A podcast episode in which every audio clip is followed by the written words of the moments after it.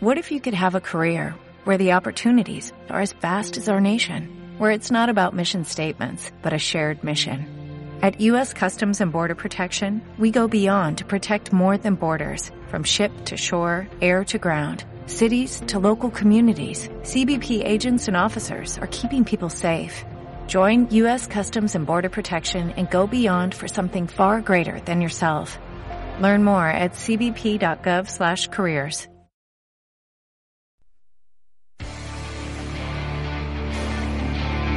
Bienvenidos a Los Pejigueros. Un podcast fresco y dinámico. Con ustedes Joaquín Belmonte, Ayerem del Toro y Abel Fénix. Bueno, ya estamos en directo, por fin, por Dios, después de estos problemas técnicos, ya estamos en directo, tío. Eh, las cosas de Alberto, tío, que, es un tío que le gustan las cosas paranoicas y le gusta estas cosas, y cada vez que, me conecto con él siempre ocurre algo. O sea que la culpa de Alberto Pons. bueno, ya he dicho para nuestro invitado, nuestro cineasta rinconero y malagueño, eh, Alberto Pons, que la verdad que, es un placer que con, con, la agenda que tiene ajetreada, que, no es normal, haya tenido un hueco para, para los pejigueros. Eh, como siempre, tenemos a mi compañero Ayeren del Toro y nada, Ayeren, vamos a dar la bienvenida a nuestro amigo Alberto Pons, al cineasta malagueño y también eh, gran líder del Club de los Curiosos, el, podcast que lo está reventando en Evox. En eh, te, te cedo la palabra. Ah, buenas tardes, Joaquín, otra vez. Aquí, eh, ahora pasar otro ratito más hablando de cine, y, con, qué mejor que con, con, tu amigo Alberto. A ver qué nos cuenta, a ver qué, curiosidades nos cuenta hoy, nunca mejor dicho. Oye, pues, me, me vais a matar, me vais a matar. Antes de empezar, os estoy buscando en Twitch, pero no os veo, ¿eh? ¿Estás seguro que está emitiendo, Joaquín? Eh, está, está emitiendo. Porque tienes que poner, tienes que poner los pejigueros juntos. Juntos. Ah, en los pejigueros sí, sí, lo tengo aquí, lo tengo aquí, pero no. Ah, no, no, no, no, aparece. Ah. ¿Lo estáis viendo vosotros en Twitch? A mí. A mí me sale solo la imagen de los pegueros. Eso es. Ahí está. Sí, bueno, pues supuestamente eh, ya estamos... no, se te puede dejar solo, ¿eh? es que no tengo, no tengo a gente como tú, tío. Tú tienes un equipazo, tío. No puede ser que, que tú tengas a tu hijo, que es, es, es un crack, y también tengas también a, a, Joao, que, es otro crack. Macho, pues se, supone, que aquí pone que está en directo, ¿eh? En, OBS. Sí, pero lo que se ve, lo que se ve es la, el logo de los pejigueros. ¿eh? La transmisión, eh, en el programa pone que estás tú ahí. Se nos ve a, nosotros tres. En la emisión de, del programa de OBS, ¿eh? O sea que no sé por qué cojones, aquí en, no se ve, no se ve. No, se ve. Ahora, ahora, se, ahora, se ahora sí. Ahora, ahora, es que no es normal, tío. Ahora, ahora. La cosa, la cosa, ah, porque va, va con retardo, tío. Las cosas del directo. El, el, retardo lo tenemos nosotros, me parece a mí. la cabeza también. tela. Bueno, ahora sí, ahora, ahora, veo algo, ahora veo algo. Bueno, pues. Madre mía. Eh, Alberto, buenas tardes. Gracias por eh, por estar aquí con nosotros, tío. Nada, buenas tardes a ti, gracias al, compañero que tengo apuntado el nombre aquí. ¿Vale? A, Yeren, porque es que yo para los nombres soy malísimo, soy malísimo y este me va a costar trabajo. Pero un placer, hombre, y, más cuando se trata de, buena gente como vosotros. Oye, Ayeren es un eh, fanático del cine como tú, eh, ya lo digo, ¿eh? No tanto, no a hacer preguntas muy técnicas. Yo solo te voy a decir ¿Qué tal el proyecto de Osito? Tu próximo... pues que no me tomar café, vamos a dejar de cosas técnicas, que me tengo que espabilar. Pues nada, Osito, Osito lo, aplazamos por el tema de la pandemia. Para que no sepa lo que es Osito, es el siguiente cortometraje que tengo ahí en proyecto. Porque yo, para eso soy muy complicado. Saco un corto cada tres años. Pero bueno, que, lo hemos pospuesto para septiembre porque es un rodaje donde contamos con Carlos Iglesias, que para quien no lo conoce por el nombre, con deciros Pepelu de, de esta noche cruzamos el Mississippi o, Benito de Manos a la Obra. Eh, además es director de cine y es un tío muy, consagrado y es un orgullo tenerlo del equipo. Luego contamos con Suco del Hormiguero y con toda una campeona olímpica, con Lourdes Moedano, además medalla Andalucía por méritos propios y que está estudiando interpretación. Entonces, logísticamente es un corto muy complicado porque tenemos que traer gente de muchos sitios y, y qué mejor que curarnos en salud y, evitar cualquier PCR negativa, que eso sería un desastre para, un proyectito que está cogido con pinzas. Eh, ¿alguna pregunta? Tú, yo te no, ¿eh? tú hables. ¿eh? no, yo con Alberto, si me pongo a hablar, son dos horas. ¿eh? Para, para conocerlo un poquito más en esta faceta, eh, que si también suele escribir también sus guiones o, o solo se dedica a dirigirlo. Pues mira, eh, siempre, siempre escribo mis propios guiones y las historias nacen de mi cabeza. Pero en Osito, en Osito he querido ponerme un poco a prueba y aunque la idea es mía, mm, también por amistad precisamente con, con un amigo que es canario, aunque se ha criado aquí en Málaga, que es Jaime Noguera, y sobre todo por el ponerme a prueba ya que estamos trabajando en un proyecto de largometraje en el que él es la mano ejecutora y, quiero intentar dirigir algo que no sea escrito por mí. Y Osito es la primera vez que voy a dirigir un corto que no está escrito por mí, aunque eso sí, la idea, la idea es mía. Pero es un poco para demostrarme que soy capaz de dirigir algo que no es mío. Claro, claro, algo, algo diferente. Claro, porque aunque parece, eh, ayer, aunque parece que una tontería, pero cuando yo escribo un guion, eh, lo voy escribiendo pensando ya en, cómo lo quiero contar, mientras de esta manera es un poco reto porque al final eh, estás trabajando con la visión de otro guionista que no eres tú. Y, tendría que, que, claro, que haber una comunicación muy, muy buena, muy incluso eh, tener similitudes en la forma de pensar, en lo que quiere el guionista y en lo que quieres tú también, ¿no? Como director. Mm. Y eh, hablando de escribir y demás, que es una pregunta que siempre, siempre hago a los que se dedican a, un poquito a esto, eh, quería preguntarte, eh, cuando estás escribiendo, bueno, en este caso solo han sido cortometrajes, ¿no? Quizás esta pregunta sea algo, algo más para un largo, pero ¿qué te cuesta más cuando estás escribiendo? ¿Empezar la historia para que sea un comienzo potente?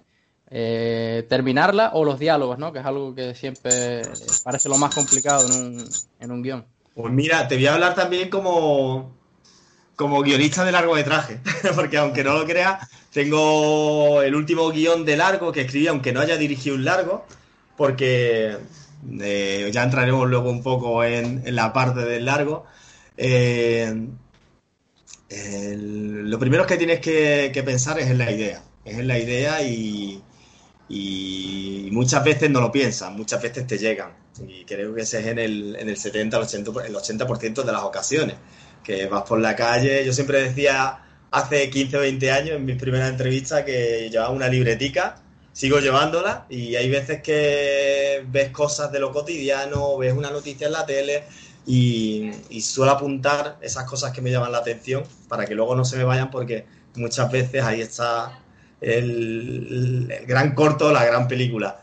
Y, y a nivel de arrancar, pues desde el punto de vista de un largometraje, mm, el último guion que escribí, que de hecho lo compró una productora malagueña que se llama Marila Film, y están ahí peleando por intentar sacarlo adelante. Eh, es una movida, es una movida porque, porque no sé si habéis visto las películas estas de búsqueda de, del típico asesino en serie que tienes que mm. colocar una pizarrita gigante con... Pues básicamente te tienes que hacer un esquema gigante. Yo con Chimple utilicé una pared completa y, además de crear los personajes tienes que, estructurar un poco las líneas por donde tiene que ir cada personaje. Luego mm, dividirlo en los tres actos, el primero, el segundo, el tercero, aunque aunque a veces eso ya hoy por hoy hay muchas pelis donde no se respeta porque es un poco ya eh, formato libre, más hoy en día. Muchos directores arriesgados que se saltan todas las normas. Sin, más lejos, el propio Quentin Tarantino eh, se salta el eje y no pasa nada. y te pone viñetas de cómic y no pasa nada. Te lo hace otro y, y la gente pone el grito en el cielo. Pero bueno. Luego, tras eso, tras los tres actos divididos, pues tienes que pensar un poco en por dónde quieres llevar la película.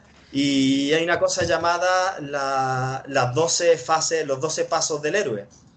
Y en esos, dos, esos 12 pasos del héroe, eh, digamos que es casi como un apoyo, una ayuda para ver si realmente la película va a funcionar, tiene que tener un ritmo apropiado y, que los giros de, de estas tres fases pues que, medio funcionen y que medio gusten. Mira, sin ir más lejos, el guion del largometraje de Chimploído estuve cuatro años para desarrollarlo. Oh. Y, en, la última lectura que tuve con el productor eran 130 páginas y era la v, V12 creo que era, versión 12 pues tuvimos que reescribirlo entero, que tuve que llamar a un amigo además para que me echara una mano, porque yo ya tenía la mente frita, y hubo que reescribirla entero y hicimos hasta 18 versiones del guion del largo, hasta, hasta la versión final. Pero es una aventura muy bonita. Un corto es mucho más fácil. Un corto es buscar la historia que llame la atención y el corto, por lo menos a mí es lo que me gusta y es como realmente funciona. Tienes que pensar en un trampantojo. Un trampantojo es intentar engañar cuando creas que va por un lado, parece que va por un lado, por un lado y hace que plan y te da el giro. Y esos son los cortos que al final eh, mejor funcionan. Los que creen que te van a contar una cosa y al final pues te cuentan otra. Y Osito es un claro ejemplo y el resto de mis cortos también. Oye, me estoy enrollando demasiado, ¿eh? no, no, no, no, no, eh, pero nosotros encantados, ¿eh? ¿Tú sabes lo que nosotros aprendemos de esas cosas? Oye, eh, ¿cuántos cortos has hecho, tío? En tu vida. Mm, coña, desde. Eh, ¿Cuándo, te iniciaste en el cine? yo sé que eres muy pequeñito, pero así mm, profesionalmente, entre comillas, ¿cuándo empezaste? Pues mira, eh, profesionalmente, eh, bueno, profesionalmente, es que yo siempre digo que, que un cortometrajista es un desgraciado que quiere hacer cine y todavía no es un profesional de ello. profesional el que te hace un largo y, y, puede por lo menos malvivir, ¿vale? Pero, pero el primer cortometraje con el que tuve la suerte de, de participar en el Festival de Cine de Málaga, que fue una sorpresa. Además, llegaron otras cositas como eh, eh, el premio RTVA, mm, me llegó a, Mejor Dirección Nobel por ese corto. Y fue, yo venía de hacer cortometrajes siempre en analógico, con la videocámara casera de mis padres, eh, de chiquitico, de hablo de los 12, 13 años. Pero antes entrar en festivales de cine era muy caro, era muy caro, tenías que grabar mínimo en 16 milímetros y, eso significaba que, hablando en pesetas, pues 2 millones de pesetas, 3 millones de pesetas, o sea, 18.000 euros solo para, para, para sí, convertir el 16 milímetros en formato y que se pudiera ver. Es como el revelado de la fotografía, pero en cine. Y para hacer esos rollos costaba una pasta, entonces a los festivales de cine no se puede presentar cualquiera. De hecho, aquí en Málaga eh, se contaban con una mano. Eh, te hablo de Rafatal, que es un clásico, además Rafa, Quique Mesa, Enrique García y poco más. Y Rafatal eh, fue conocido en su momento que, que, su primer corto creo que su padre tuvo que pedir un amplia hipoteca de la casa para, para sacarlo adelante. Entonces el Festival de Cine de Málaga, igual que el resto de festivales, pues empezaron a admitir el formato digital. Y el, del formato digital hablamos del año 2009, o sea que realmente fue antes de ayer. 2009, pues hice un cortito en digital que se llamaba Final. Y nada, pues con ese ganamos totalmente inesperado porque no me. Yo sabía que medio se me daba bien, pero nunca había enviado nada a competiciones, ese tipo de cositas. Y entonces ahí entramos en el Festival de Cine de Málaga, fue seleccionado y con ese corto nos llevamos el premio RTVA. Entonces ahí ya me lo, me lo creí un poco y desde final hasta hoy en día es cuando he intentado siempre mantener un nivel e ir creciendo y cada corto pues un pasito, un pasito más adelante en mi carrera. Hablando... la tengo. Hablando de cortos, hay, gente que dice, es una pregunta que te, que te voy a hacer a ver lo que piensas, hay gente que, que dice que, que vive de, de, hacer cortos eh, solamente, ¿no? Sin llegar al largo. Haciendo buenos cortos, eh, pero dice que, que, en festivales y demás vive de, de hacer solamente cortometrajes.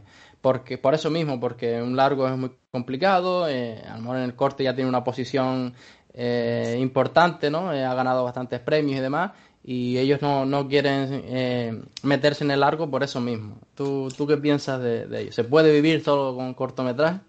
Yo te pediría que me pasaras el teléfono, porque me encantaría, me encantaría entrevistarlo en el Club de los Curiosos, porque eso es algo paranormal.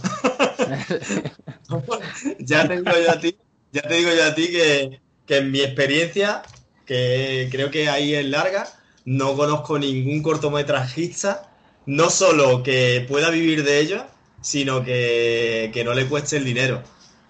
Eh, hablamos de, de, rol de dirección, de luego hay otras empresas, como por ejemplo las que alquilan materiales de iluminación o objetivos, cámaras, etc., pues que sí pueden decir que, que pueden vivir del cortometraje, de los alquileres y eso, pero un cortometrajista en la vida, en la vida.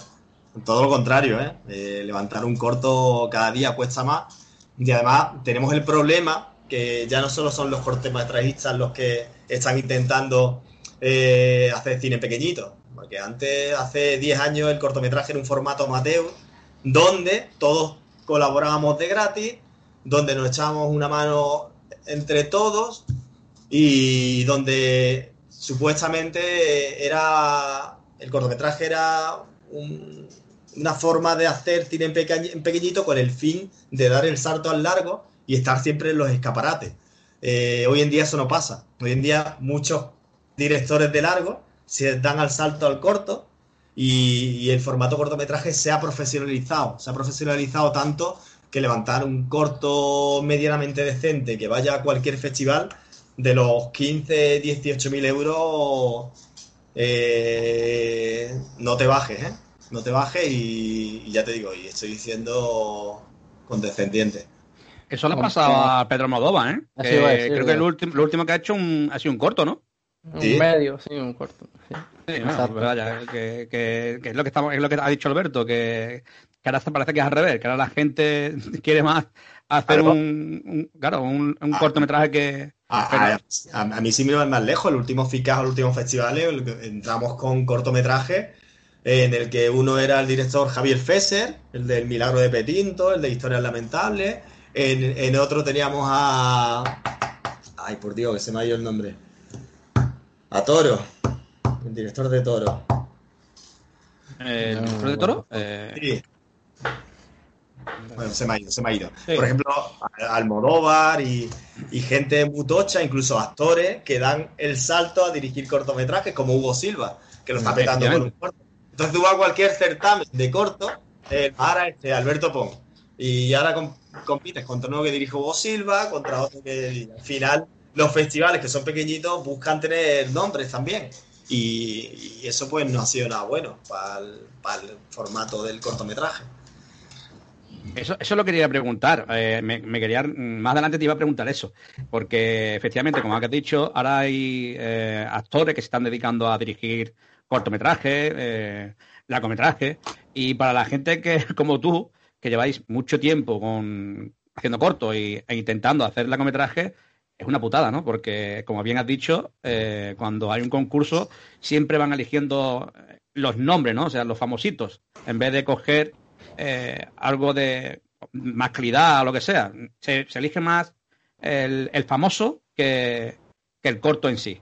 No así es. No, no, así es, así es. Además, hoy hay tanta, tanta competencia con el formato, el formato analógico eh, por un lado estaba bien para ciertas cosas, por un lado estaba mal por el tema de que había gente como yo que no podía competir, pero cuando se dio el cambio al digital, pues casi hoy el que quiere con un poquito de dinero y de ganas y de, pues te hace un corto. Y, y al final yo soy el primero, busco caras, en este caso, de actores de consagrados y mediáticos. Consagrados y mediáticos que te aportan muchísimo, obviamente, pero luego no es lo mismo, a cada festival llegan mil cortometrajes y no me quedo corto. Entonces, yo como director de, lo sabes, que he dirigido durante unos años el Corto Ben, y, llega un momento en el que tú la primera selección, antes de pasárselo al jurado, pues te lo prometo, ¿eh? Y no quiero, no voy a decir ninguna mentira. Eh, te guías por por nombres, por directores, Por nombres, por- claro. en el primer, en el primer filtro. Y eso lo hace pues casi todo el mundo, ¿eh? Y, Claro. y es una primera, que- una primera criba que tienes que salvarla pues con un proyecto potente. O sea, ¿me estáis diciendo que la primera criba no veis el cortometraje? A ver, a poner... No, no, no voy, no voy a generalizar, no voy a generalizar. Sí, sí, entiendo, entiendo. Pero, pero en, un, en un festival de cortometrajes humilde, eh, de cualquier pueblo, como son el 80%, cuando te entran mil cortometrajes, Sí, normal. eh, no hay capacidad logística como para verlos uno por uno. Entonces la primera criba tiene que ser un poco así. Luego ya la siguiente obviamente no, pero la primera es así. Aparte que hay veces que ves cortos que nada más que con la portada apesta, ¿sabes? Y dices, "Buah", ¿sabes? Esto no va a ningún lado. No va a llegar a ningún lado. Y ya cuando, cuando ya hacen ese primer filtro, eh, te voy a meter un poquito más, más de, más, intentar meter un poquito más de salsa. Eh, en el jurado en sí, eh, bueno, yo creo que, que, que siempre en todos los lados pasa, ¿no? Pero ¿hay objetividad o, o también hay amiguismos y hay ese tema mediático para, para lanzar un poquito más el festival? Mira, en, en todos los festivales se cuece nada. Y, sin, y decirte lo contrario, te, te miento. Claro que hay Pequeños y grandes, ¿no? Claro, amiguismo y el que está en el comité de selección es mi compi, le escribo, pero es así, ¿eh? Pero no solo en el mundo del cortometraje, en cualquier... No, me- Y eso pasa, y eso pasa y, y es así. Eso es, eso es un hecho. sí, sí. Sí, eh, me ocurre, vaya, desgraciadamente yo creo que en todo, ¿eh? No solo en el Claro. cine. Exacto. No, por eso, eso iba- al final eso es en todo. eh. Da igual a donde lo traspoles que en cualquier mundo, sea de lo que sea, el, enchufe, el amigo, el colega, eh, eso siempre, siempre ha estado y siempre estará. Y más, y más aquí en España. Como yo te digo. Oye, eh, tu último corto, que fue Cinco Reyes, eh, grabaste en el Rincón de la, en el Rincón de la Victoria, en el pueblo, y en la Cueva del Tesoro. Casi todos los cortos que tú has hecho, así potentes, como digo yo, eh, lo has hecho en el Rincón. ¿Por algún motivo? No solo porque sea por tu pueblo, ¿es por algún motivo más? Pues sí, porque me siento muy rinconero, me siento muy rinconero y, y porque a nivel logístico, a nivel logístico me siento mucho más cómodo si la localización me lo da a grabar en el pueblo porque controlo muchísimo más. No es lo mismo cortar una calle o que o grabar en la playa, en el pueblo donde todo el mundo te conoce que, que irte a pedir un permiso a Málaga. Sin ir más lejos, el cortometraje Amén, que era un plano secuencia, un falso plano secuencia, donde hay un terrorista con una supuesta bomba y eso, eso lo íbamos a grabar en- con la MT, con la empresa de, de Málaga. Y el autobús iba a estar dando vueltas por allí, por la Malagueta. Y a falta de una o dos semanas, nos empezaron a poner trabas legales, nos empezaron a, a- a cortar horarios, ciertos días. Y cogí, llamé a, al del Rincón Bud aquí del pueblo. Dije, oye, me pasa esto, necesito, Alberto, lo que quieras. Y esa comodidad, pues no la tienes en las grandes capitales y, y en tu pueblo, pues siempre hay mucha más facilidad para eso. Y al final es Eso. por comodidad. Ese corto lo he visto yo. Mm. Oye, to- todo lo publiqué en Vimeo, ¿por qué, tío? Porque mm, soy más de Vimeo. No, digo, a lo mejor por algo, digo... Sí, no, porque a ver, a ver, ya no, ya no porque YouTube se ha igualado, creo. Pero Vimeo siempre, eh, dándote de alta en el Vimeo Pro, que es el que tengo, al final también es, un- es una nube y te respeta el formato. Eh, Claro. YouTube, YouTube lo que hace es convertirte el formato, pero en Vimeo lo sube y te lo convierte para las reproducciones online, pero te mantiene luego el formato original del proyecto. Y es como Ajá. una nube y te da mucha seguridad. Pues no, sí, sí, sí. Ahí he visto todos tus cortos. Eh, y el de Cinco Reyes, que hemos dicho antes, eh, tío, ahí tuviste buenos, buenos actores, eh, gente potente. Sí, hombre. Ahí, ahí teníamos a, a César Strawberry, teníamos a, a Nuria Fergó, que lo hizo muy bien. Sí, la verdad que sí, ¿eh? No, no me lo esperaba, tío. Sí, hombre. Y, ve- y a Belén Caballero también. Belén Caballero sí me, sí me lo esperaba porque Belén Caballero yo siempre la he conocido como, como actriz, tío, ¿no? Y en la escuela, eh, profesora, ¿no? Pero la verdad que, que, bueno, que yo solo pues, la veía a la otra cantando, ¿me explico, no? solo cantando, Operación Triunfo y ya está. Pero cuando la vi actuar, digo, tía, lo ha hecho de puta madre. Pero Mm. de puta madre, ¿eh? Sí, sí. Eh, y, bueno, y Strawberry- trabaja... y Stra- y Strawberry, que Bueno, Strawberry, pero vaya, Strawberry es que es, una, es un crack. No, es que la gente no lo ve, pongas. Pero, pero Strawberry para el maquillaje eran casi seis horas de maquillaje, ¿eh? que él se le citaba en la cueva a las tres y media de la mañana y a las nueve de la mañana estábamos grabando y él estaba toda la noche allí en maquillaje durante dos jornadas. Eh, puta. Eso, no se ve. Eso, no, se ve, has dicho. Es el trabajo que no se ve. Eh, antes quería, antes que empezaste a hablar ya de, de tu, de tu, tu, largometraje, lo que quieres hacer y demás, hablaste del tema de, productor y demás.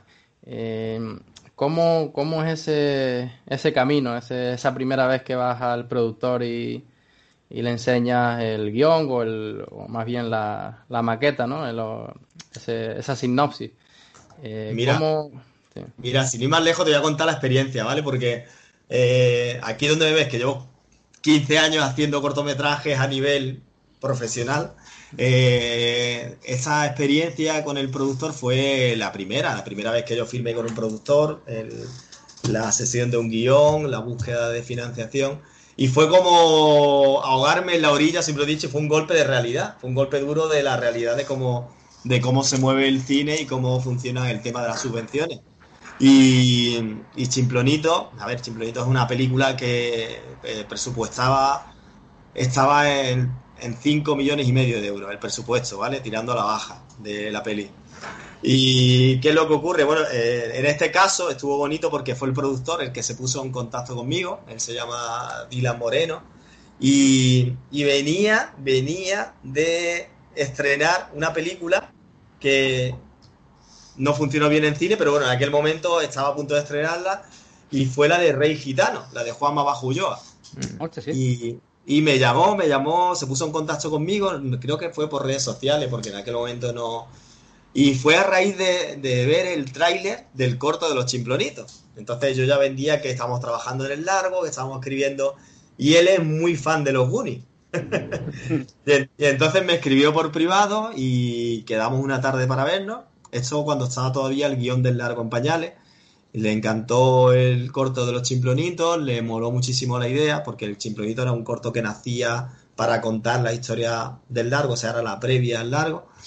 Y entonces concretamos en que íbamos a escribir, que iba a escribir la historia y que pues si molaba, pues ya veríamos cómo, cómo tirábamos para adelante.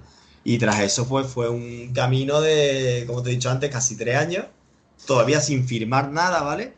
Es un poco, te imagínate, te estás pegando un currazo, pero no sabes si va.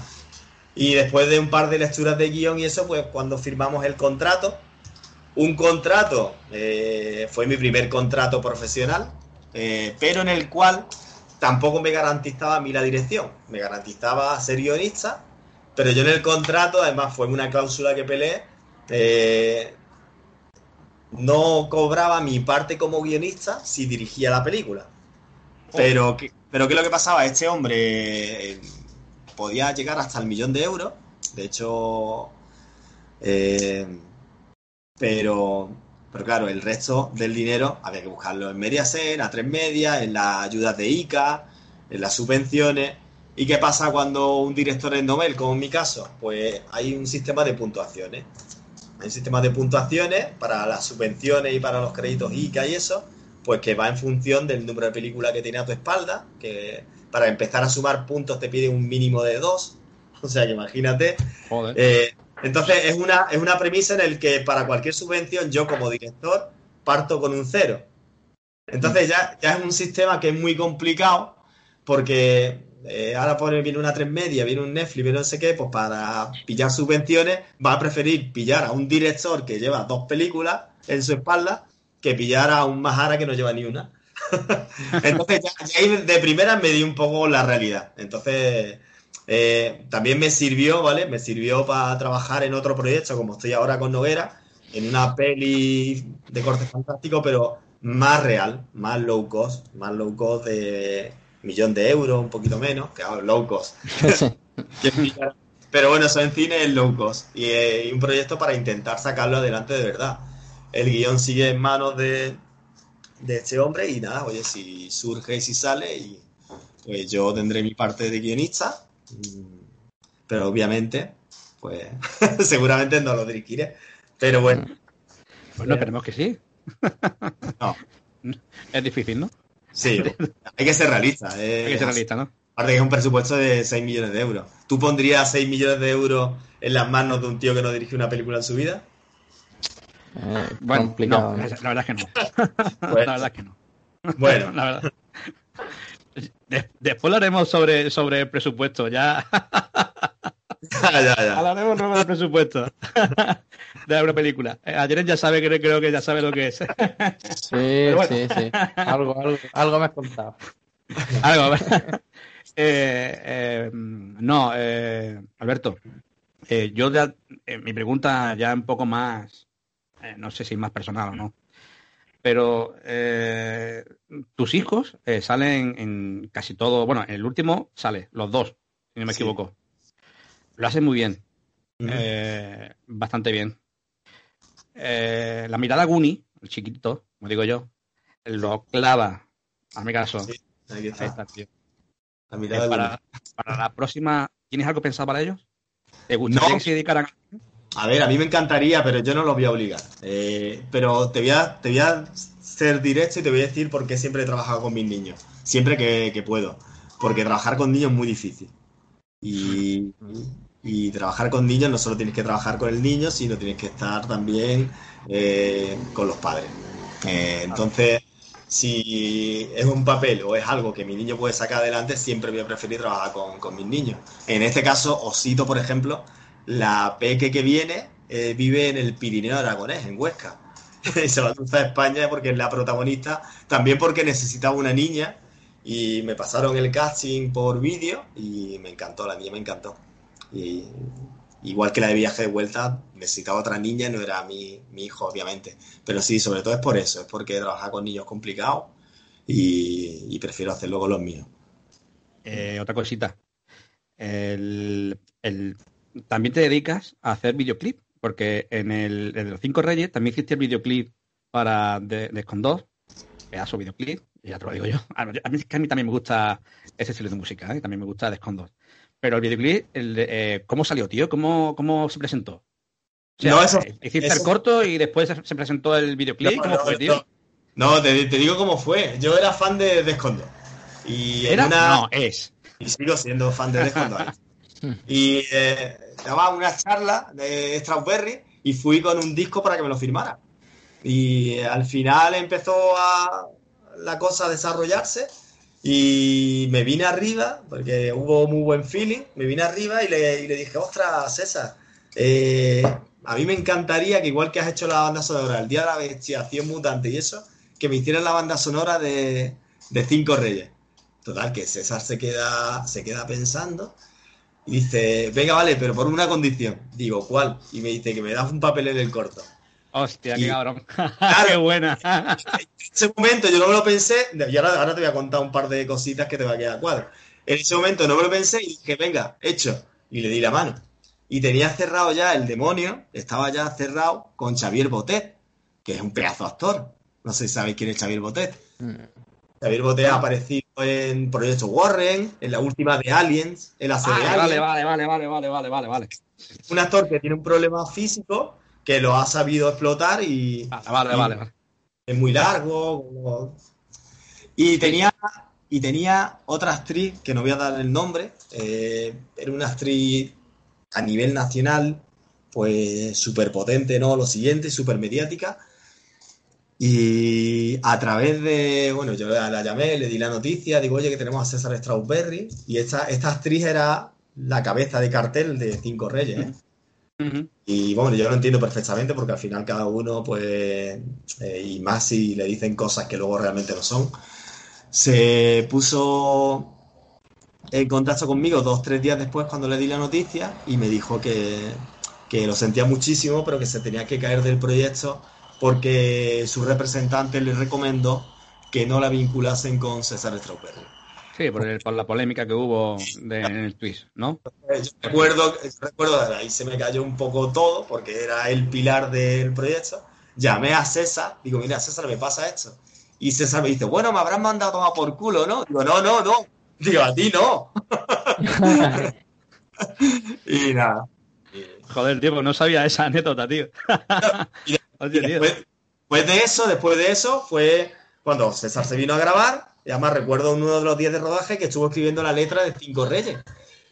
Y a los dos meses, tres meses, me mandó la primera maqueta. Y eso es de las cosas que más bonitas que me llevo de Cinco Reyes, que en el último disco de Defcon 2, Gilipollas no tiene traducción, Ajá. eh, está el tema de Cinco Reyes. Y, nada, como fan de Defcon 2, tener el Reyes dentro de su disco fue, fue algo muy, muy grande. La verdad que sí, porque yo cuando vi el videoclip y bueno, yo ya cuando vi eh, que estaba dentro del de unos personajes, digo, hostia, vamos a currar al cabrón. o sea, Alberto Pon. ¿Cómo coño ha tenido ese contacto? Y cómo, ¿no? Y hostia, y, y grabar un videoclip y no sé qué. Yo, o sea, una envidia sana, la típica envidia sana, pero a la Sí. vez te puteaba, a la, pu- a la vez te puteaba. pero bueno, Yo digo que la, pero la que, envidia que- que sana está, existe. está muy bien, tío.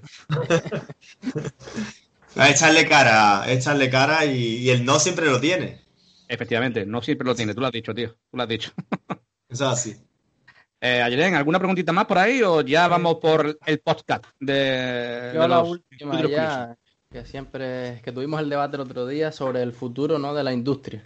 Eh, tema cines, tema plataformas, bueno, todo esto que se viene conociendo, las plataformas comprando grandes productoras eh, y demás. Entonces, ¿cómo, cómo ves tú ese futuro de, de las, de las salas de cine y de la industria en sí? Pues mira, yo como un romántico que soy de los videoclubs de los 80, de Vía Silencia esto, eh, mm, lo veo mal, lo veo mal porque eh, el cine está abocado a, eh, si no cambia la cosa, están abocados a desaparecer. Y la industria del cine mm, va a pasar como, como ha pasado, no digo ni que sea bueno ni malo, sino que a mí me duele por, porque soy un romántico del tema. Y va a pasar como pasa con los Mercadonas, con Amazon, Mm. con, que se va, va a terminar un poco con la variedad y va a ser todo un poco en la misma línea de lo comercial o del sello que le quiera imprimir. Y te hablo de Netflix, te hablo de Disney, que al final eh, son tan grandes que en el caso de Netflix, hay un crescendo de forma exponencial y son tan grandes que al final ellos se producen sus series, se producen sus películas y, y no tiene el encanto ni, ni la libertad de, de que haya di- diferentes, diferentes productoras que, que saquen adelante películas. Entonces va a quedar todo un poco mm, de un mismo color y- y van a desaparecer los ultramarinos, que son las pequeñas productoras porque Netflix, que es una bestia, se lo va a comer todo. Y aquí, aquí lo estamos viendo ya, aquí lo estamos viendo ya en España, de hecho en Málaga, eh, Joaquín lo sabrá, eh, aquí, aquí ya la- los rodajes de Netflix es un no parar. Y yo que tengo muchos amigos en la industria que están trabajando en... No voy a hablar malo, ya sé que me dejen de llamar por eso, pero, pero muchos se quejan, muchos se quejan de que las condiciones han cambiado. Las condiciones han cambiado mucho, se paga muchis, se trabaja más y se paga menos. Y es precisamente porque compañías como Netflix tienen ese gran poder que te garantizan que vas a trabajar mucho, pero también están bajando los salarios porque es un poco eh, un, un low cost, eh, comida rápida, comida rápida. Efectivamente. eso Hablando de low cost y hablando de presupuesto, que hemos dicho antes que íbamos a hablar de presupuesto, eh, la semana pasada tuvimos un invitado de que ha hecho una película, eh, un largometraje, por 1.500 euros. Y tú me has comentado que un corto son 6.000 para arriba. ¿Cómo es posible? Cuéntame el secreto, si tú lo sabes. A ver, eh, mira, salseo, salseo, yo quiero salseo, Alberto. Malo. bueno, voy a intentar ser bueno aquí. en- eh, a ver, mira, eh, ¿qué edad tiene este muchacho? 25. 20 25. Vale, mira, yo sí no quiero quitarle ilusión a nadie, ni destrozar sueños de nadie, ni nada de eso, pero a ver, una película puedo hacer yo. Eh, ahora mismo me encierro un fin de semana con un guioncito de, de amor, eh, cuatro parejas que conviven en un- y podemos hacer una película en vez de un cortometraje de, de hora y media. Pero ¿qué pasa con eso? Pues, eh, a ver, el formato cortometraje, aunque incluso ya se está profesionalizando, eh, es muy diferente al largo. El largo, para empezar, mm, yo éticamente eh, jamás eh, guiaría a equipo mío o gente mía en un largometraje donde no hubiera dinero. ¿Por qué? Porque un largometraje es dedicarle mínimo tres semanas, cuatro semanas solo en el rodaje. y la gente no puede estar de gratis así en, de esa manera. Luego, un largometraje, al contrario que un cortometraje que nace para moverse, que nace para ponerte en el escaparate, en el, caso de las escuelas de cine para practicar, un largometraje su función es el, lo comercial.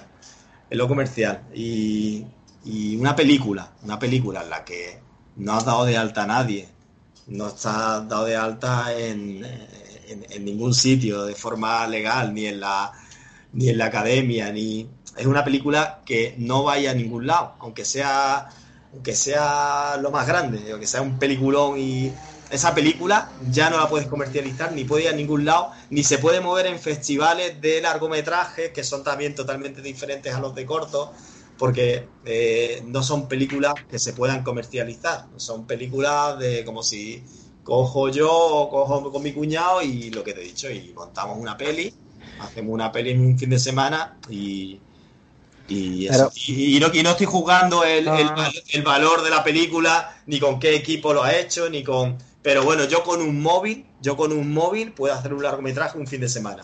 Pero, pero, eso no me convierte en directo de cine. Pero si esas personas eh, a lo mejor se dieran de alta, pero por lo que sea, por, por ser compañeros, como dices tú, para empezar una primera película, eh, trabajar a todo el mundo gratis solamente por el proyecto, por, por, por como, no por decisión del director ni nada, sino por decisión de todos, ¿no? No se podría tampoco, sería ilegal, como tú dices, o... Mira, primero que no va a ningún lado, no lo pueden mover nada más que en festivales que el 90% son pagando la inscripción, que son festivales que se crean para ganar dinero, pero no son festivales de los que realmente puedas sacar provecho. Pero luego mm, yo no lo recomendaría porque si te quieres de verdad dedicar al cine, dedicar al cine, mira, mm, yo he tenido cortometrajes como Chimplonito que he tardado un año en sacarlo adelante. Y, te digo una cosa, si le meto metraje, lo convierto en mediometraje y apurándolo un poquito más, lo convierto en largometraje. Pero ¿qué es lo que ocurre? Al final, si tú te quieres dedicar al mundo del cine de verdad, eh, con lo que más te juzgan es con tu ópera prima. Sí, si lo habréis escuchado siempre. La ópera prima del director tal, la ópera prima del director tal. Efectivamente si tú haces una ópera prima con esas condiciones y con 1.500 euros de presupuesto, con todo mi respeto, ¿qué ópera prima vas a sacar adelante? ¿Qué dire de fotografía tienes? ¿Con qué equipo estás grabando? ¿Qué equipo de arte me estás sacándolo adelante? Y, es una cosa que va a quedar muy amateur y, va en tu va en tu currículum como la ópera prima. Ya. Claro, pero como tú con esa ópera prima te garantizo que, que por si tengo dos complicados y, y te lo complican mucho más. Pero para eh, esclarecer un poco más, entonces tú estás hablando más de una recomendación entonces que, de, que de si se puede o no, ¿no? Por así decirlo. Claro, que claro, es posible. Claro, poder se puede, pero al final con 1.500 euros te va a quedar una película de corte amateur. Claro, oye, mira, te date cuenta que ya para grabar un corto que vaya a festivales medianamente decentes, a mí me están pidiendo grabar con una ARRI, con una ARRI, con, con los objetivos de ARRI, y es una cámara que el alquiler eh, diario te está saliendo en 900.000 euros. Entonces, ¿sabes? Ya partiendo de esa base, eh, el cine se mueve en unos niveles que sí, a nivel amateur o a nivel, con todo el respeto, a nivel de cuñaísmo, yo puedo hacer 10 películas. O incluso a nivel de cortometraje. A mí me encantaría hacer un cortometraje cada semana. Pero ya no me lo puedo permitir porque tengo que ir manteniendo porque al final quien hace cine estás intentando ganarte la vida de ello y, es contraproducente hacer un largometraje de esa manera. Que ni lo recomiendo y claro que se puede hacer, pero, pero luego no va a ir a ningún sitio, que es la pena. Es un trabajo, es como tirar una pelotilla de papel y echarla a la basura porque es una peli que no vaya a ningún lado, por muy buena que sea. Porque aunque sea un peliculón, jamás se podrá comercializar porque no es tiene los requisitos legales para hacerlo. ¿Y por qué entonces, eh, mi pregunta, eh, no, no, como yo no entiendo de estos temas, ¿por qué se pudo eh, estrenar, por ejemplo, en, una plataforma? Ah, bueno, sí, porque hay plataformas de pago. creo que Amazon lo está permitiendo, Filmas también. Y, no es que ellos te, te paguen ni arriesguen por ello. yo cojo ahora el cortometraje de Joaquín Joaquín y Alberto espetando sardinas, ¿no? Alguna peli, alguna peli. Joaquín y Alberto espetando sardinas. Llamo a esta gente de Filma y le digo, mira, tengo una película que se llama Joaquín y Alberto espetando sardinas.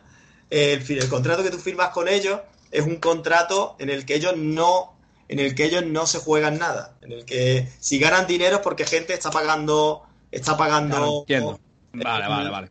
Película. Pasa igual, mira, para que para que te hagas una idea, es igual que, que todas las editoriales que hay de libros hoy en día, que son de, de, de autoedición, que cualquiera puede escribir un libro.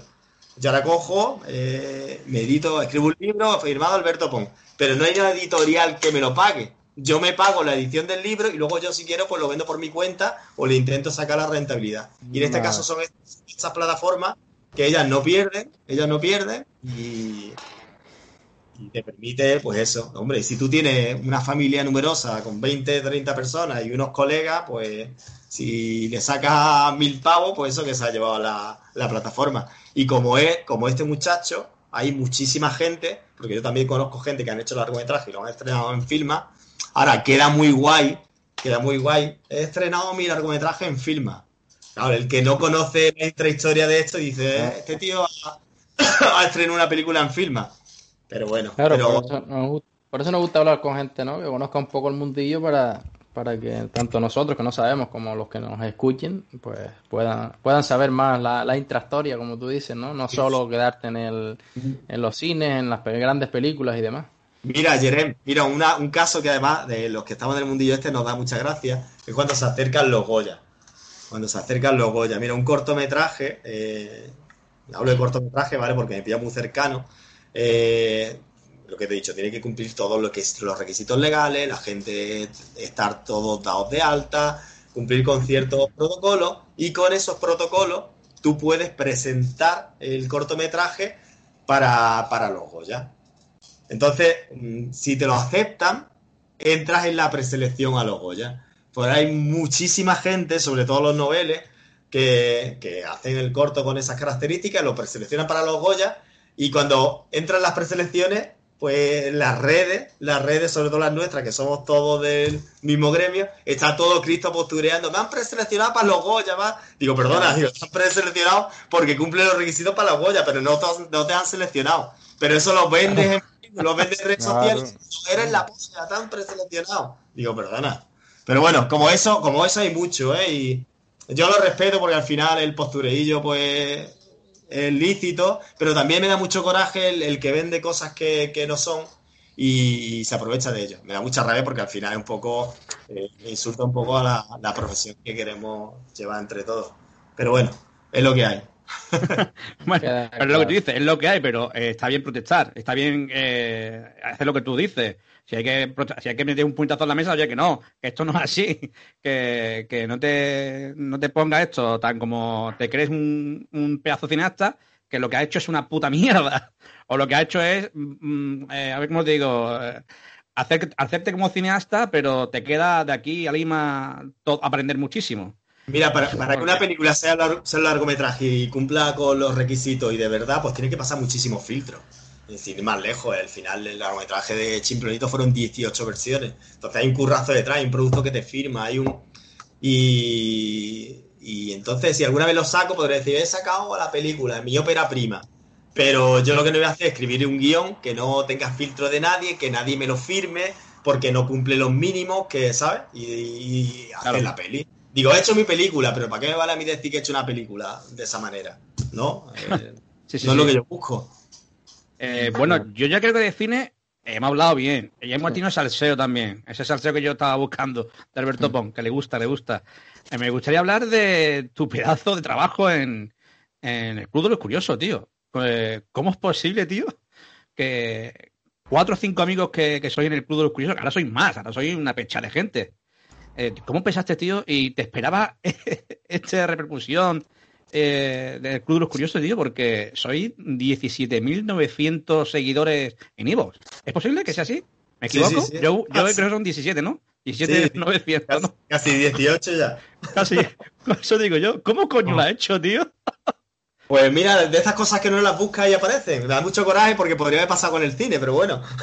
Es lo que te iba a decir, porque es que Ah. eh, el podcast no habla nada de cine. Bueno, sí, sí, sí que se habla un poco de cine, pero eh, conociéndote a ti, al Noguera, que también está, que es otro cineasta, otro que le gusta mucho el cine, eh, y que hayáis triunfado contando cosas de misterios, o sea, eh, es la polla, tío, que te diga. Hombre, este, esto surgió porque teníamos un programa, tú lo sabes, en Radio Vitoria, la radio de aquí del pueblo, teníamos un programa que se llama Betamax, que hablábamos sobre cine. Pero cuando lo subíamos a la plataforma no lo escuchaba nadie. Y claro, llega un momento en el que estás haciendo dos años un programa de radio y lo único que además lo haces por la cara, lo haces de free de aquella manera, y lo único que te puedes llevar es el feedback del oyente. Y, y en una de estas, pues lo comenté, se me ocurrió el nombre del Club de los Curiosos y dije, oye, vamos a probar, vamos a hacer un programa sobre misterio y estas cosas que a mí, tú lo sabes, es mi otra, mi otra pasión, yo me declaro magufo y, y lo alternamos con el de cine, con. Que cuál fue la sorpresa que el primer programa del Club de los Curiosos a ver, pasamos de 20, 30 escuchas, que eran mis colegas y Juan Carahuel, que es el que más siente que acabará Betama, pues pasamos al primero casi mil escuchas. Entonces me quedé un poco, ¿sabes? Digo, eh, ¿sabes qué? Aquí ha pasado algo. Seguimos, seguimos alternándolo, pero llega un momento en el que el Club de los Curiosos empieza a ir creciendo y digo, mira, digo, yo a mí me encanta el cine, lo siento mucho, pero voy a volcarme con este programa que me aporta eso, que me aporta que que sientas que el trabajo que estás haciendo por lo menos llegue a alguien. Y, el Club de los Curiosos, pues, pues la verdad, ha sido, ha sido una de las cosas que han, que han llegado este, en estos últimos años, que me ha servido además para, para suplir esa falta de, cine. Porque ya sabes que cada dos o tres años hace un corto, pues me falta muchísimo cine y, y el Club de los Curiosos, pues mira, a nivel artístico me llena muchísimo, la verdad. Pero tú no paras, ¿eh? O sea, eh, es verdad que los cortos tú los haces cada dos años, cada tres años, como tú quieras, pero tú no paras.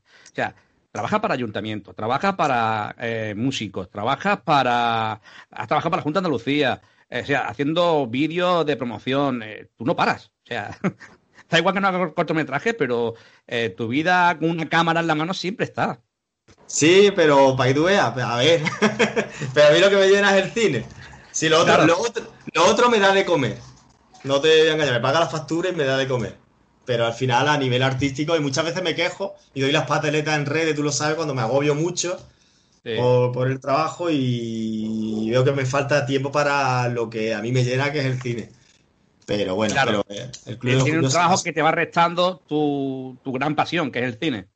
Eh, te va restando el tiempo, eh, eh, claro. Claro, la, edad también me pesa. Luego, a ver, no te voy a engañar, yo veo otros compañeros míos que son de mi quinta que están llegando, ya han llegado unos pocos, han estrenado sus largos, sus dos largos, y tú te vas viendo que te vas quedando atrás, que no llega. Pero claro, mis cargas son diferentes, tú sabes, tengo dos niños, tengo... Y hay otros pues que se van a los madriles y se vuelcan al 100% con eso. Yo por por circunstancias de la vida no he podido hacerlo así y tengo un poco esa es, ese peso que el resto no tiene, pero bueno, que hay que seguir adelante y, y quién sabe si el Club de los Curiosos es, una vía, que a lo mejor al otro lado tengo a Enrique Cerezo y, y me escucha llorar, y me escucha llorar en algún momento y dice, eh, quieto, este chaval se merece una oportunidad. No, eh, lo, estás, eh, lo estáis esperando, ¿eh? En el Club de los Curiosos. Tú como gran líder, eh, ¿cómo puedes controlar a tanta gente, tío? Muchas veces yo veo, porque ahora estáis en Twitch también, ahora estáis también en Twitch, estáis haciendo el podcast en Twitch. Y sois tantos, tío, ¿cómo podéis controlar eh, a, tú, bueno, tú cómo puedes controlar a tanta gente, tío? Porque estoy acostumbrado. Precisamente el gestionar equipos grandes, cuando lo rodas ese tipo de cosas, al final el director es un poco el que lleva la batuta a la orquesta y tienes que tienes que al final, pues, cada personalidad diferente, los egos de uno, y es siempre intentar mediar, es un, poco, un poco de mediador. Y claro que muchas veces las tiranteces y ese tipo de cosas existen, pero, pero bueno, aparte, aparte tú también tienes la, la, suerte de que tienes un equipazo. Tienes a Noguera, que el tío es un crack, para lo joven que es, o sea, no sé cuánto idioma habla, ha viajado muchísimo. Eh, ¿Qué? era muy viejo, no joven. ¿Sí que? a ti Hostia. Pues, tío, yo, sé que se ha ido ya para, para, para el país de su mujer, ¿no? No sé si es, su mujer, ¿verdad? Eh, dos meses. por allí. Pero, pero también tiene al doctor Osorio, tío. Es un crack. Es un crack. Después tenemos a, España, Javier de España. con su humor raro. pero es, es, un genio, tío. Es un genio. Coño, hizo un cortometraje también y eh, fue premiado. Ha ganado, cositas con cortos documentales, ¿eh? Digo, ha hecho cortos documentales que, que, la gente la gente parece que no. Yo lo digo con todo el respeto y con el humor que me caracteriza. Que me caracteriza. Es verdad que, que, Javier España tiene un humor raro eh, que la gente no comprende, pero el mm. tío es un crack. Se nota que es un crack. Para unas cositas, tío, no. El tío, eh, coño, fue premiado. Tiene un, humor muy rápido. lo bueno es que él no, prepara chistes. Él, conforme te está escuchando, te va soltando cosas y sobre la marcha. Efectivamente. Oye, ayer estuvo sembrado, ¿eh? Sí, ayer estuvo redondo. Atacó mucho a Osorio, pero estuvo redondo, sí. Se nota que se van dos meses, cabrón. ayer estaba contento. pero bueno. Eh, pero tiene un equipazo. Después también tiene mano lo del Prica, tío. Sí. Eh, del Prica. Del Prica y yo que somos amigos desde los 10 años. Del Prica estado mis primeros cortometrajes con 12 añitos, 13 añitos haciendo de zombies y todo eso. Eh, no contigo a la feria, ¿no? no, no, a la feria no en, los, en los cacharros. Lo digo a Jerem porque eh, hace poco eh, me estuvieron, hicieron un podcast y hablaban, hablaban de, de cosas que pasaban en bueno, en, en recintos de estos de como la Warner, ¿no? Eh, todas estas cositas, ¿no? Y, comentó, de que él era de los que le gusta ver los accidentes. O sea, a Manolo del Prica. Y era de los que cuando iba de, cuando eran chicos, eh, si alguien se montaba a su lado, intentaba arrancarle eh, lo que, para que se cayera, tío. O sea, Pero, pero ese era humor, humor negro. O no, no, no, no, es verdad, es verdad. Él se sentaba en el pulpo y intentaba abrir la que sea que tuviera un accidente, o sea, sus colegas, digo, pedazo de colega, ¿eh? Madre mía. Y, estas cosas, eh, es verdad que contáis misterio y estáis catalogados en, en podcast como misterio, pero es un misterio, o sea, eh, es verdad que contáis cositas, pero es un podcast mm, eh, para mí original, porque tú escuchas un podcast como, como el vuestro, muy serio, muy todo muy cuadriculado, todo, todo, muy bien preparado, y ustedes vais al voleo, o sea, risas, os cortáis, eh, es, eso, es como eh, seis, siete amigos reunidos en una sala y hablar de todo. ¿Me explico? Joaquín, yo fue un momento surrealista, fue en noviembre del año pasado, que fue cuando me llamó, yo pensaba que estaba de coña, pensaba que era una broma, cuando me llamó el director de, de contenidos de iBox, me llamó en octubre del año pasado. Y fue cuando me dijo, oye, tú eres Alberto, el director del Club de los Curiosos. Digo, sí, sí, eh, soy yo, cuéntame. Y me dice, soy el director de contenidos de iVoox. Y digo, sí, dime. Ah, que te llamo para, ver si queréis firmar un contrato con nosotros por dos años para ser original. claro, entonces me quedo así, digo, escúchame, digo, ¿estás de coña? Digo, ¿estás hablando del Club de los Curiosos? sí, sí, sí, el Club de los Curiosos. Y la verdad que eso eh, a nivel de mediático nos ayuda un montón a crecer mucho más. Desde que estamos eh, con ellos en Original, que somos como del sello del sello oficial de Ivo y compartimos discográfica con Iker Jiménez y Santi Camacho, ¿eh? que se dice pronto. ¿eh? Sí, sí, por eso te digo que, que, estáis en lo grande. ¿Y cuánto eh, y ya veis con el podcast cuánto? ¿Cuántos años? O sea, como, Club de los Curiosos, te quiero decir. Dos años.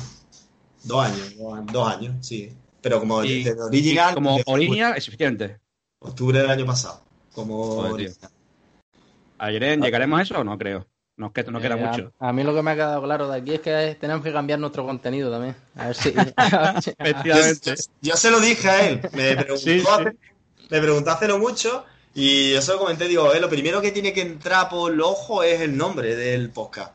Hay tanta competencia en iVoox que, hombre, tú lees el Club de los Curiosos, dices, eh, quieto, ahí pues, en, ese abanico entra muchísima gente. Claro.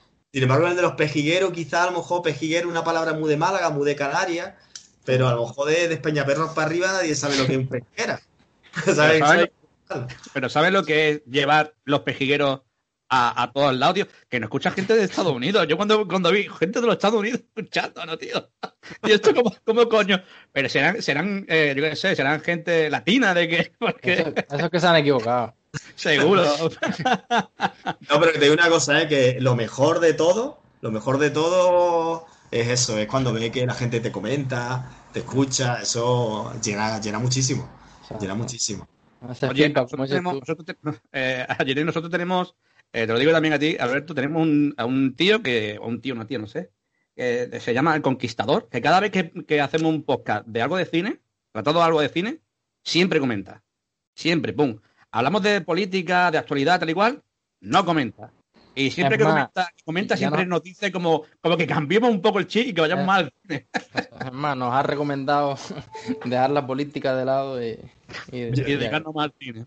Mira, yo en, el Club de los Curiosos, eh, Joaquín lo sabe, yo he prohibido hablar de política. Del programa número uno no se habla de política. De vez en cuando me intentan soltar alguna pullita por ahí, porque los tengo tanto de un lado como de otro, pero siempre intento pegar tajo y por eso lo del cachondeo del Gran Líder, porque cuando hay comentarios que no me gustan, bajo micro, ¿sabes? Pero, pero la política yo creo que es como el fútbol. Al final, que es del Madrid va a seguir siendo del Madrid, por más que le intentes convencer que se haga del Barcelona. Entonces, al final, son debates que no llevan a, ningún lado, y más en un programa de este tipo. Pero, oye, tú tienes a Francisco Franco, tío. Hombre, claro, claro. Eso, eso lo tiene poca gente, ¿eh? Ayer, para que tú lo sepas, por si tú no lo sabes, eh, eh, Francisco Franco es un, personaje que hace, un personaje que hace Nogueras, que habla igual que él. entonces, cuando quieren hacer, imitarlo, empieza a remitir a, Franco. Es buenísimo, tío. Y después también a Putin. o sea, que es, tenemos de todos los colores. de todos los colores. La verdad, eh, no sé si ayer tú lo has escuchado ya, ¿no? Yo te lo pasé, ¿no? Sí, he escuchado un ratillo, lo que ahora con el poco tiempo que tengo como para escuchar el podcast este de cinco horas, ¿no? Pero lo voy escuchando poco a poco. Poco a poco, poco a poco y no, está, está muy bien, muy muy dinámico y muy... Aparte, como, como dicen ellos, hablan de cosas eh, que a mí también me gustan. Yo era el típico friki de cuarto milenio en el instituto y demás, pero además encima con, con, ese humor y ese tanta gente eh, hablando de, de, diferentes cosas, esa, esa frescura y demás, pues claro, te engancha.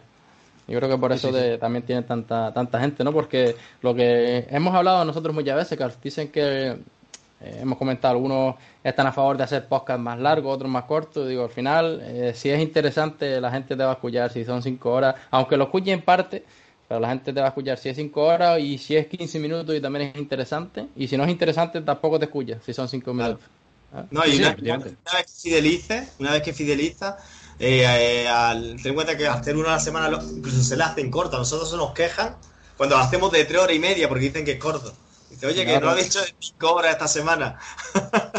ayer fue muy corto, ayer fueron 3 horas y cuarto por ahí, no, no recuerdo.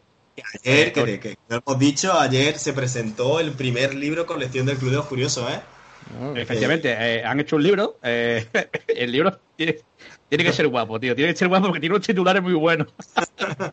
sí, el libro tiene.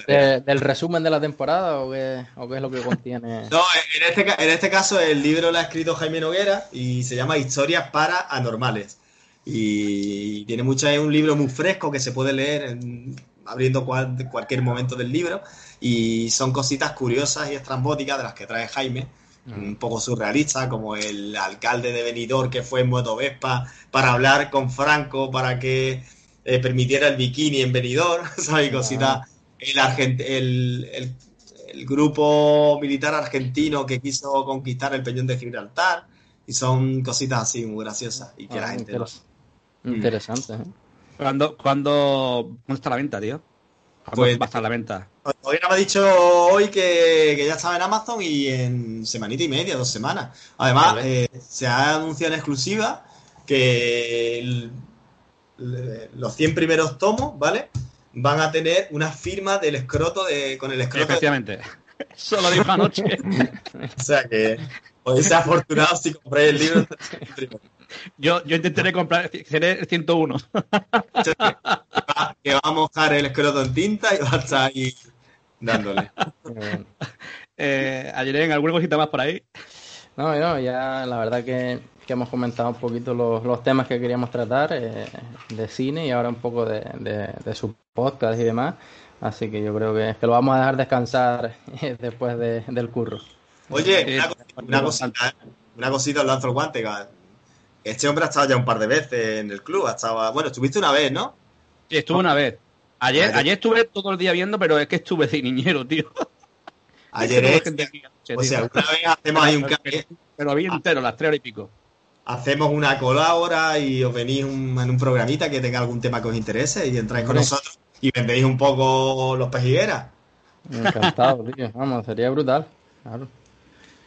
Pues yo, yo, yo- tú sabes que por mí encantado. Si no me Mientras, joroban con mientras- mientras que traiga queso y vino, Ya. Joaquín, la puerta abierta. no. ¿Os queda queso? Oye, que sepas, que creo que nos está viendo, que Eduardo Ballestero está celosillo, ¿eh? ¿Sí o qué? Porque dice, ellos que o ha dado unos cascos, o el queso, o el vino. Vale, le llevaré, le llevaré algo el, el próximo ensayo.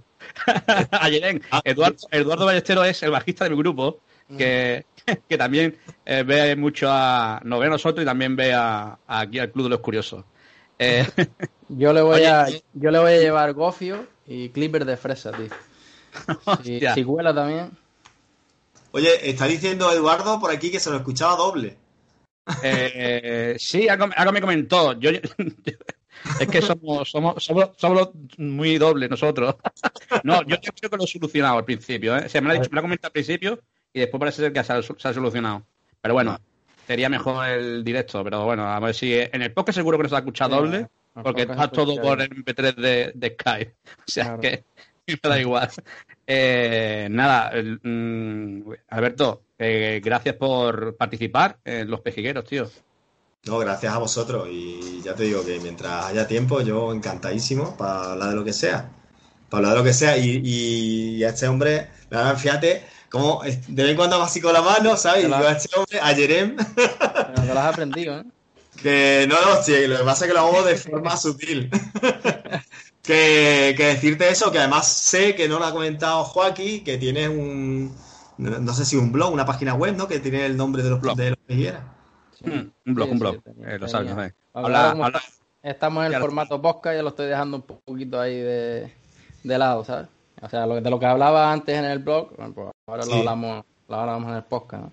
Al final, pues bueno, un formato diferente, pero, pero ya volveré. Ahora te digo, tengo un poquito menos tiempo, pero, pero es algo que me gusta mucho escribir también y, y, bueno, incluso me gusta más que hablar, se me, se me da mejor. Mm. Y un consejo que os voy a dar a los dos, a Joaquín también, que no esperéis hacerlo en función de los resultados. Haced lo que hacéis porque os gusta, porque os, eh, os apasiona y porque os llena. Y que al final todo llega, al final, si tiene que llegar, llegará. Y si no, los oyentes que vaya a tener y los que van a estar siguiendo los pejigueras son los que a vosotros os interesa y, Claro. y, y al final esto lo hacemos, con, ya sabes, esto lo hacemos porque, porque somos unos frikis y estamos dedicándole un sábado por la tarde, en vez de estar por ahí tomando helado o unas copas, a estar aquí sentados enfrente del ordenador. Que lo hagáis porque, os, porque os apasiona y porque lo disfrutáis. Y es lo más se importante. Y estar hasta las 5 de la mañana también en los Oscars también, también se hace por, por, fri- por fricada, no se hace por, por trabajo. Eh, Estuvimos, estuvimos eh, haciendo un directo, el primer directo que hicimos aquí, eh, Sí. nosotros, fue eh, en los Oscars y estábamos dando, o sea, estamos viendo los Oscars y emitiéndolo en directo nosotros aquí. Eh, estuvimos las cinco- hasta las cinco y pico de la mañana, desde las once y pico que, que nos conectamos y ahora me lo pasé de puta madre porque aparte que hablamos de cosas que me gustan, pero me lo pasé de puta madre porque a unos argentinos, porque nos metimos en Facebook también y les, lo- les tronadas. O sea, eh, a ellos les llegaban eh, las noticias más tarde que nosotros. Entonces Mm. yo, yo les decía quién iba a ganar el Oscar, que no sé qué, y claro, se iban adelantando. Pero qué hijo de puta, no sé qué. Y la verdad que estuvo mucho. Joaquín es que tenía mucho sueño y solo decía barbaridades. Es el como, programa- como los niños cuando tienen sueño, pues. Es el programa que os banearon, ¿no? Por poner imágenes que no eran vuestras, ¿no? Sí, sí, sí, sí, sí. Pero bueno, pero, pero estuvo, estuvo- yo me pasé de puta madre, tío. Es verdad que después del siguiente, a la para ir a trabajar, estaba muerto, pero, pero que yo me lo pasé de puta madre esa noche, tío. Pues, pues eso es lo que os vais a llevar, porque a mí el Club de los Curiosos es la excusa para reunirnos los amigos tomando unas cañas y, y unas cortezas de cerdo y echar un rato divertido. Sí, sí, básicamente es eso. Pues sí. Pues Alberto, muchas gracias por tu tiempo, tío. Eh, tú y yo nos vemos por el rincón.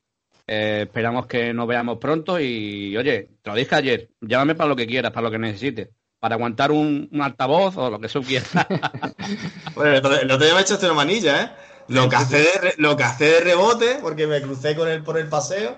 Digo, y yo, vente conmigo y me va a sujetar el altavoz. Y me- Y oye, Me eh, pues, en lo- en el poco tiempo que estuve, que estuvimos tres horas, cuatro horas, aprendí mucho, ¿eh? Por lo menos aprendí cómo escalar. Aprendiste cómo subir y bajar roca. De, de sparring, ¿no? Sparring, Ah, sparring. ah, Pues lo dicho, eh, eh, bueno, yo ya voy a despedir el, el programa de hoy. Eh, gracias a toda la gente que, que ha estado en directo en Twitch, a los oyentes en iVoox, que no pueden ver en, i- bueno, que no pueden escuchar en iVoox y también en Spotify. Y lo dicho, eh, gracias por estar ahí, gracias Alberto por tu tiempo. A Irene, nos vemos y nos escuchamos la semana que viene, ¿te parece?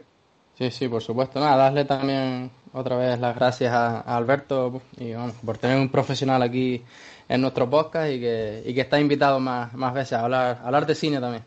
Muchísimas gracias. Yo encantado, yo encantadísimo. Pues Vale. nada, chavales, eh, nos vemos. Gracias por estar ahí. Chao. Chao. Chaito.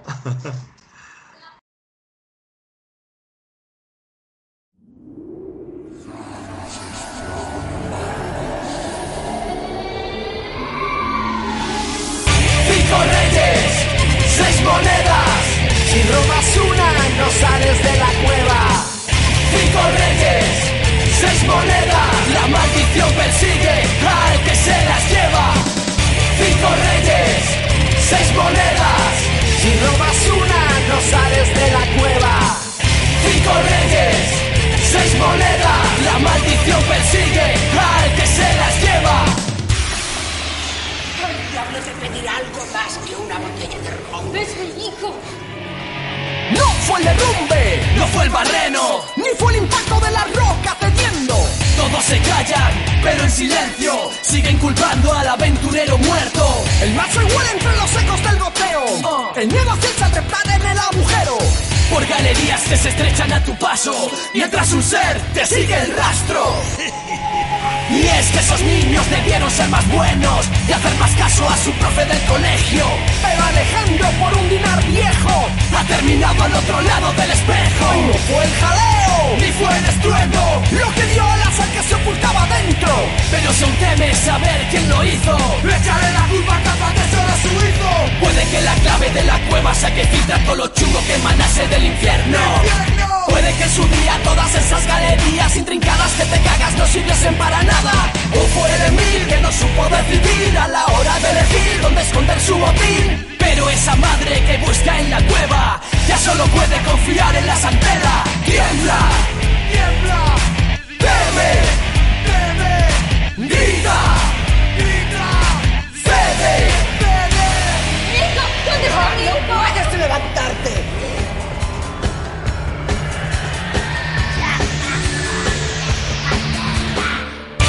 Cinco reyes, seis monedas. Si robas una, no sales de la cueva. Cinco reyes, seis monedas. La maldición persigue al que se las lleva. Cinco reyes, seis monedas. Si robas una, no sales de la cueva. Cinco reyes, seis monedas. La maldición persigue al que se las lleva.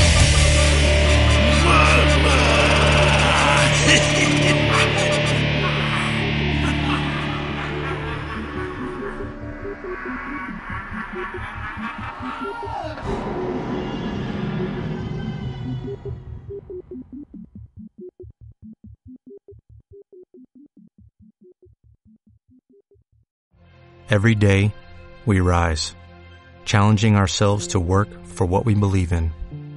At U.S. Border Patrol, protecting our borders is more than a job, it's a calling. Agents answer the call, working together to keep our country and communities safe. If you are ready for a new mission, join U.S. Border Patrol and go beyond. Learn more at cbp.gov/careers.